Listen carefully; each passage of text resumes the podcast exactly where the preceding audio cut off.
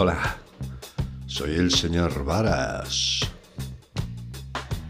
¿Qué tal? ¿Qué tal? Un saludo para España. Un saludo para Estados Unidos de América. Un saludo para Suecia. Un saludo para Alemania. Un saludo para Colombia. Un saludo para Costa Rica. Saludados quedáis. Y te preguntarás, ¿por qué saludo a unos países y a otros no? ¿Eh? Pregúntatelo. Pregúntamelo. Porque en esos países alguien me escucha y en los que no me escucha, ese vacío me hace no saludar. Pero os saludaré, porque soy vuestro gurú, el gurú global, el coach universal. Capítulo 8. ¿Y si te quitan lo bailao? ¿Eh? ¿Te lo preguntaste alguna vez? Pregúntatelo. Yo ahora respondo.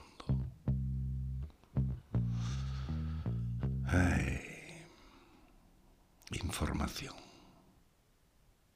Desde que nacemos recibimos información todo el rato. Incluso antes de nacer ya recibimos información. En el útero, cuando nos desarrollamos, recibimos información, sonidos exteriores, sonidos interiores y quién sabe, quién sabe qué cosas más. ¿Desde cuándo?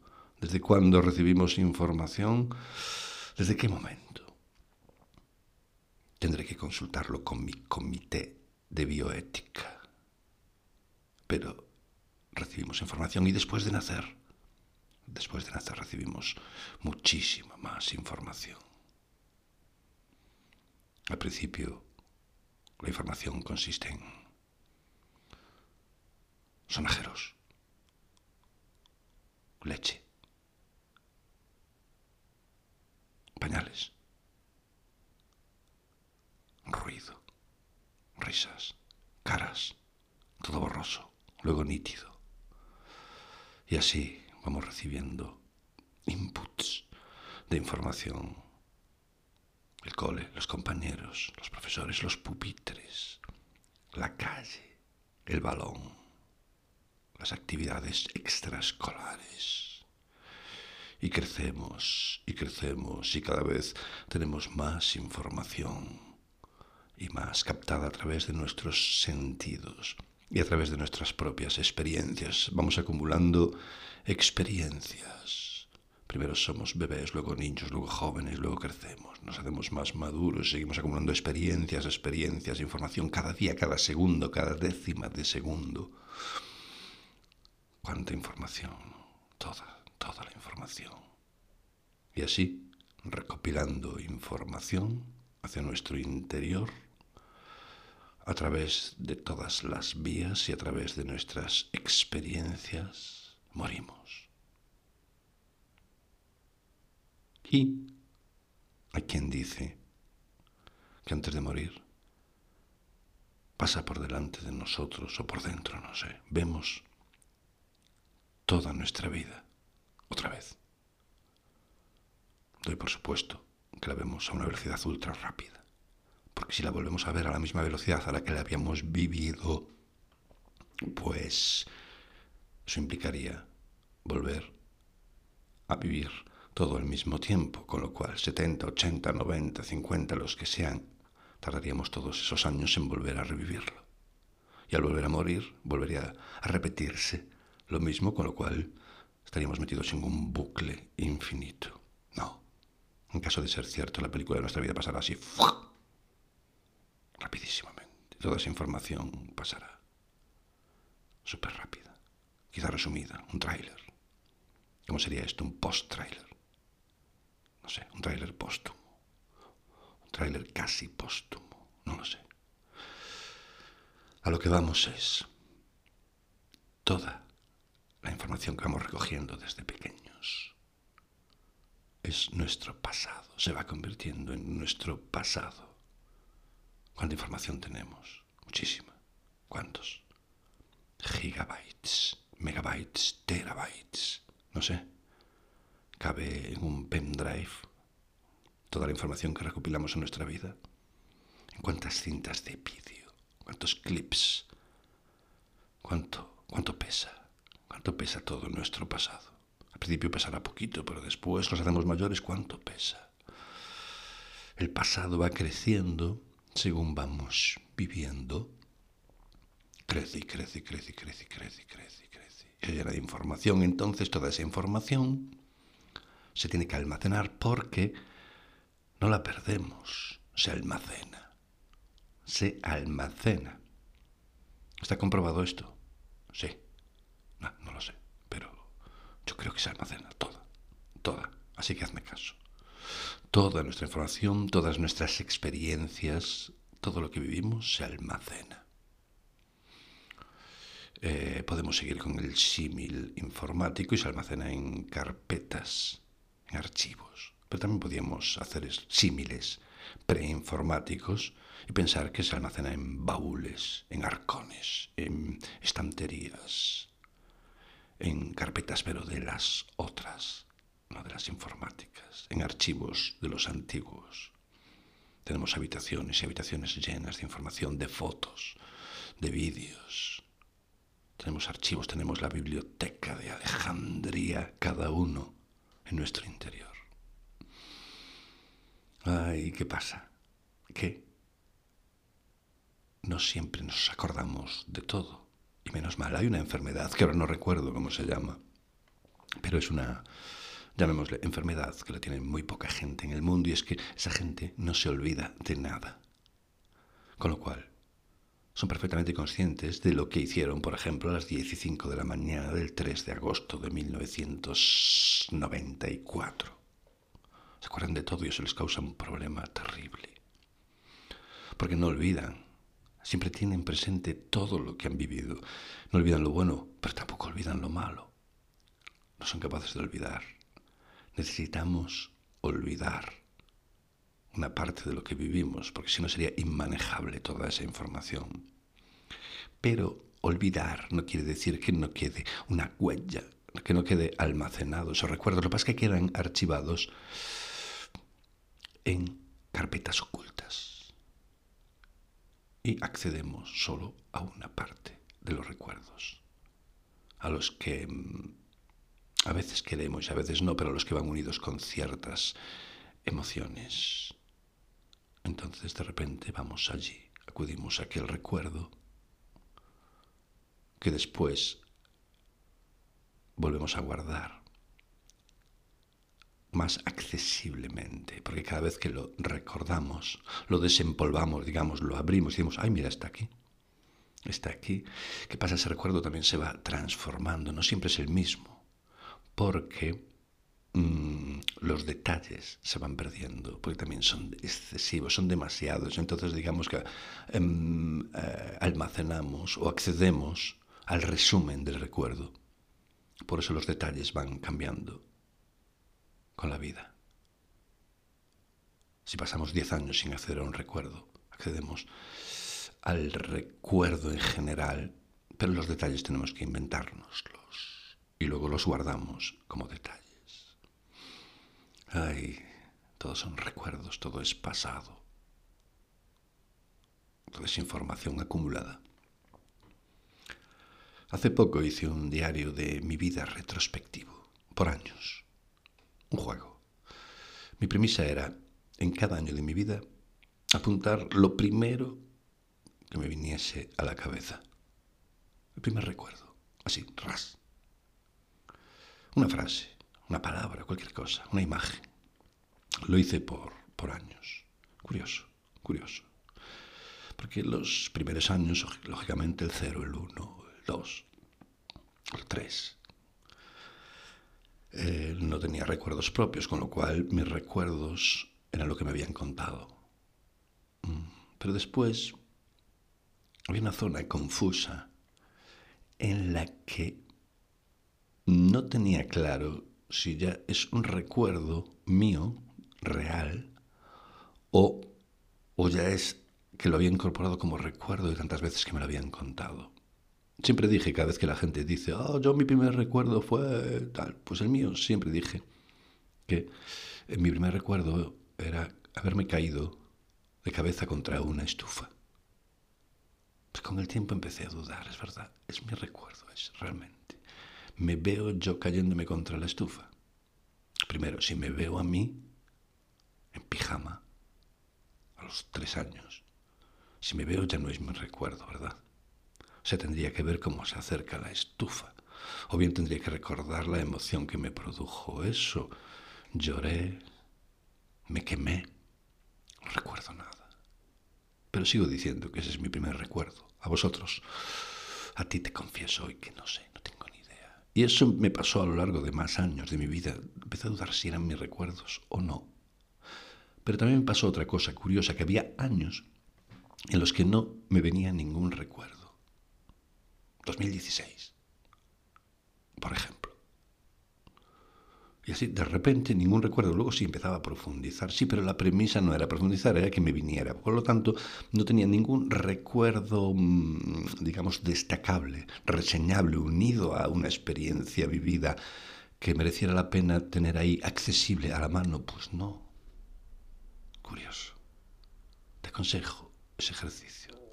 El ejercicio de hacer eh, tu diario retrospectivo año por año Aprendes de ti, aprendes tus prioridades. ¿Por qué quedaron guardados estos y estos no? ¿Por qué vienen en, de primeros estos y de segundo y de tercero? Y también propongo otro ejercicio más allá de este.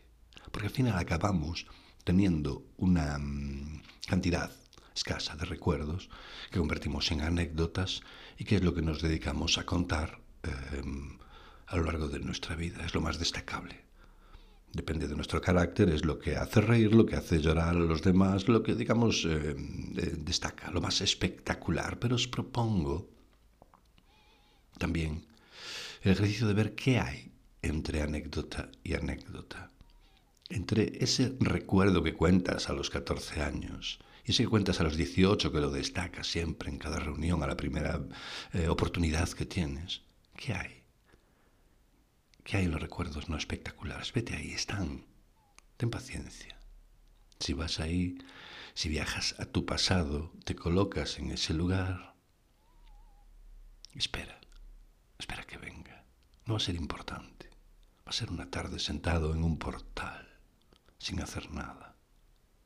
Va a ser en cama, pensando cualquier cosa. La mayor parte de nuestra vida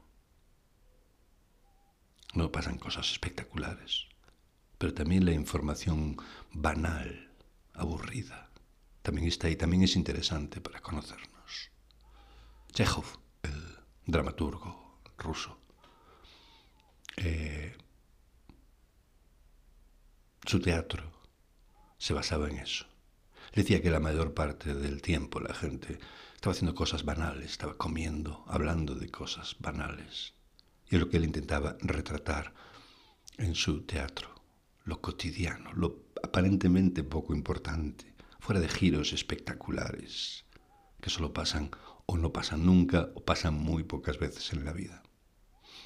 Ve ahí, ve al pasado. ¿Y qué? ¿Y qué, dirás tú? ¿Qué importa todo eso? ¿Por qué voy al pasado? Porque al final Estamos hechos de pasado. Somos fruto de todas nuestras experiencias y de todo lo que aprendimos, de todo lo que percibimos y de nuestros filtros para conservar unas cosas y otras no. Somos pasado.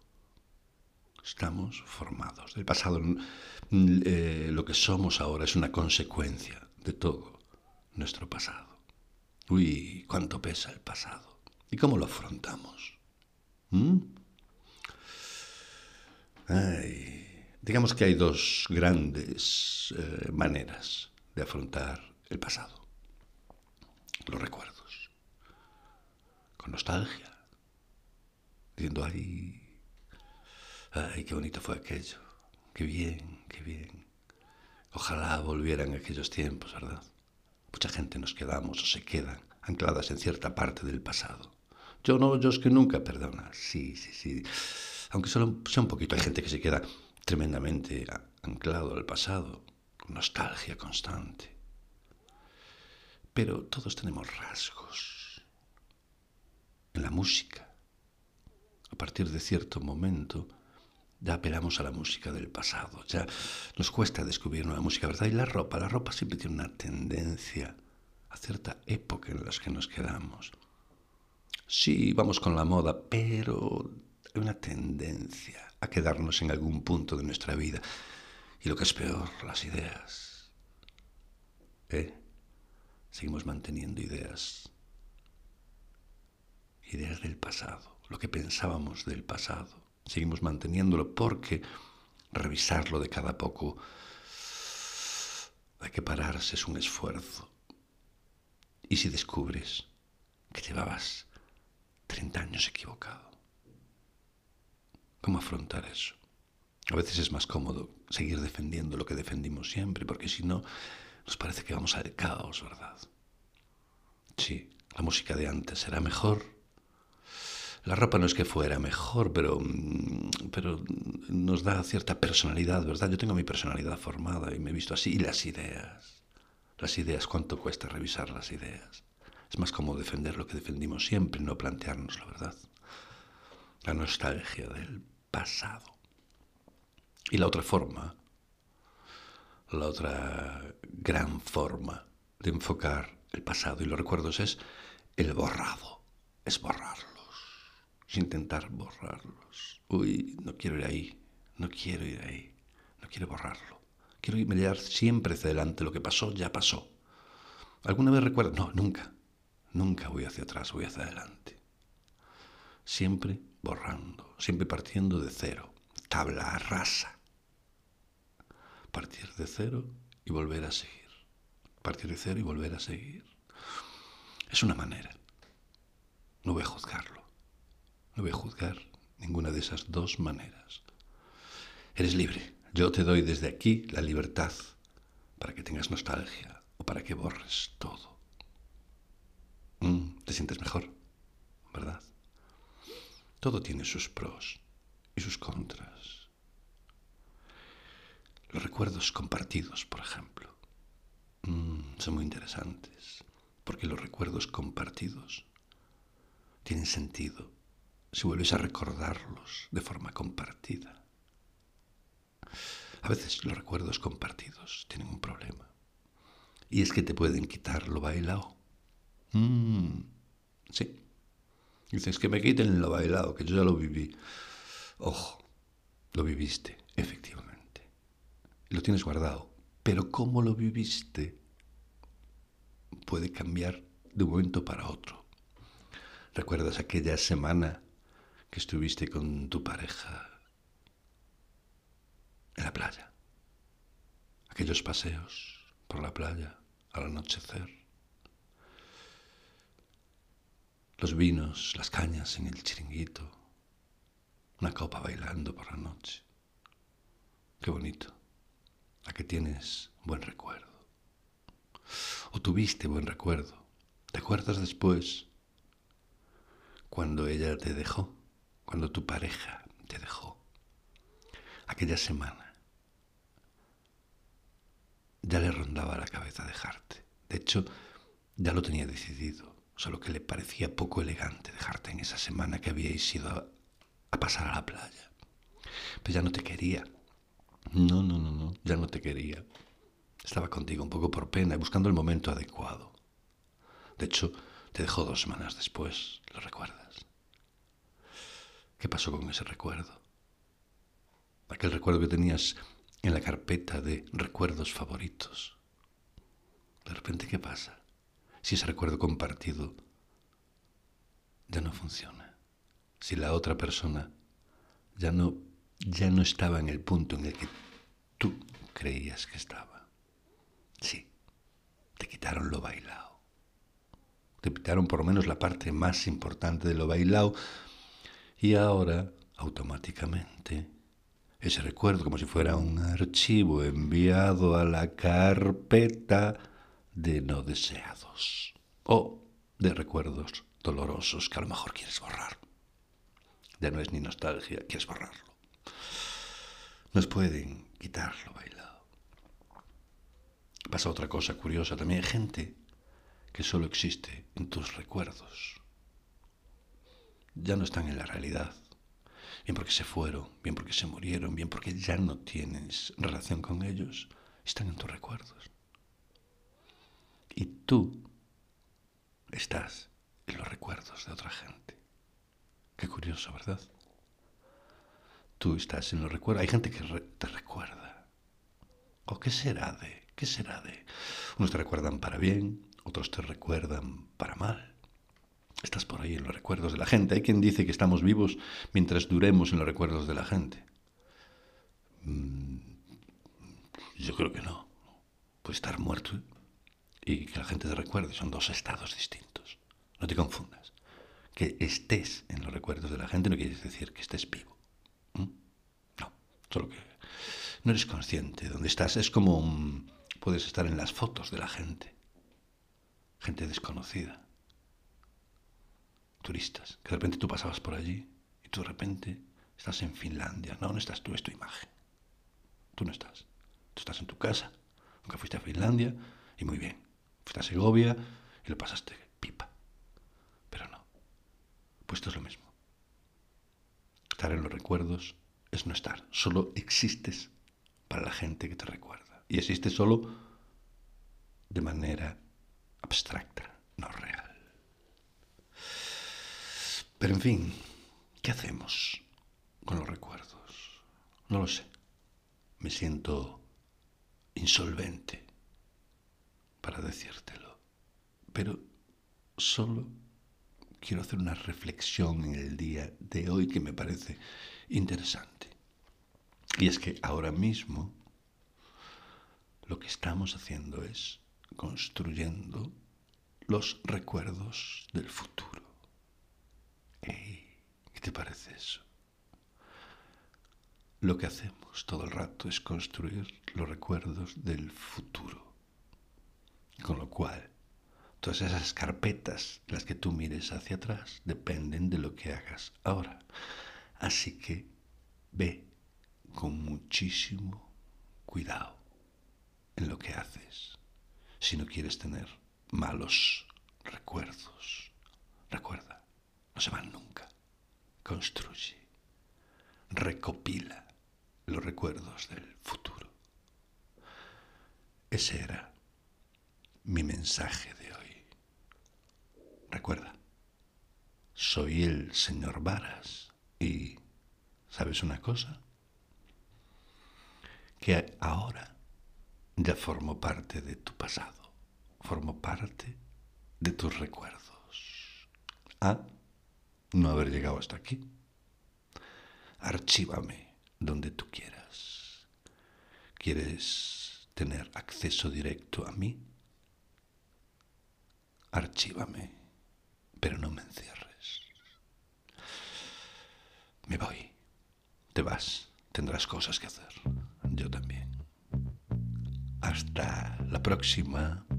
Chao, chao.